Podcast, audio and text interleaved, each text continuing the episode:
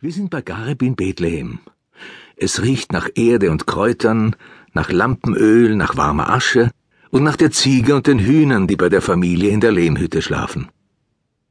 Gareb ist zehn. Er liegt wach, weil er an den Stern denken muss.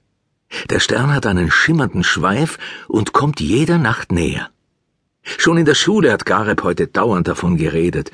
Seinem Lehrer ist es zu viel geworden. Er hat gesagt, man weiß nicht, was so ein Stern bedeutet. Gareb, hör endlich auf damit. Der Lehrer ist ein Töpfer, der die Heilige Schrift gut kennt und den Jungen Lesen und Schreiben beibringt. Von Sternen versteht er nichts. Gareb hätte seinen Vater fragen können, doch der ist so müde von der Feldarbeit gewesen, dass er schon geschnarcht hat, bevor er richtig auf der Matte lag. Die Großmutter schnarcht auch. Dabei behauptet sie immer, sie kriegt die ganze Nacht kein Auge zu. Sie schläft so tief wie Garebs kleine Schwestern. Nur der Großvater, der steht manchmal auf und humpelt hinaus.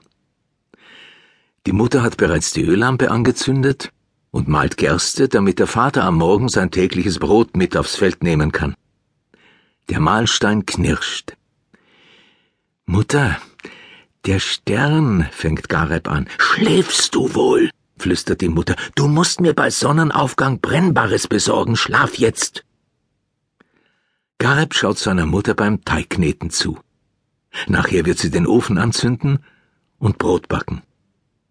Alles ist wie immer. Nur der Stern ist neu. Er war am Abend schon ganz nah, und Gareb will ihn nun unbedingt sehen. Deshalb schleicht er zur Tür. Er hebt die Matte an, die davor hängt, und schlüpft hinaus. Und dann sieht er den Stern. Der Stern steht jetzt genau über dem Dorf.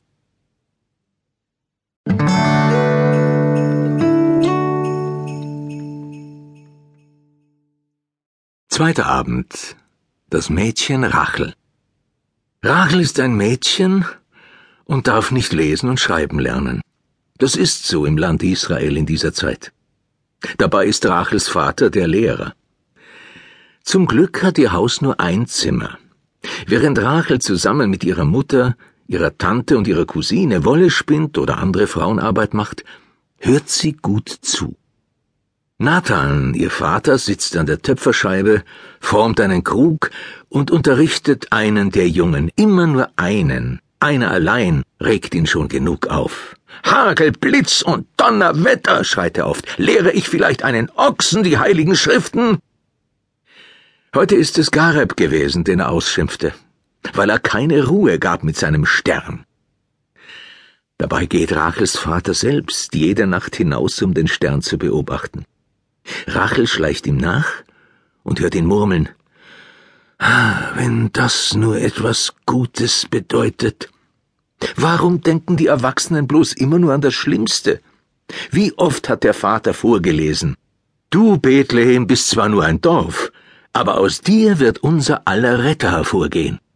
Vielleicht bedeutet der schöne Stern, dass es endlich soweit ist? Einen Retter bräuchte man wirklich, hört Rachel die Leute manchmal seufzen. Einen, der den Armen hilft, der das Land Israel von bösen Königen befreit der die Römer vertreibt. Rachel, du bist ja auch wach, flüstert der Vater. Der Stern ist stehen geblieben, wenn das nur etwas Gutes bedeutet. Aber ganz sicher, sagt Rachel.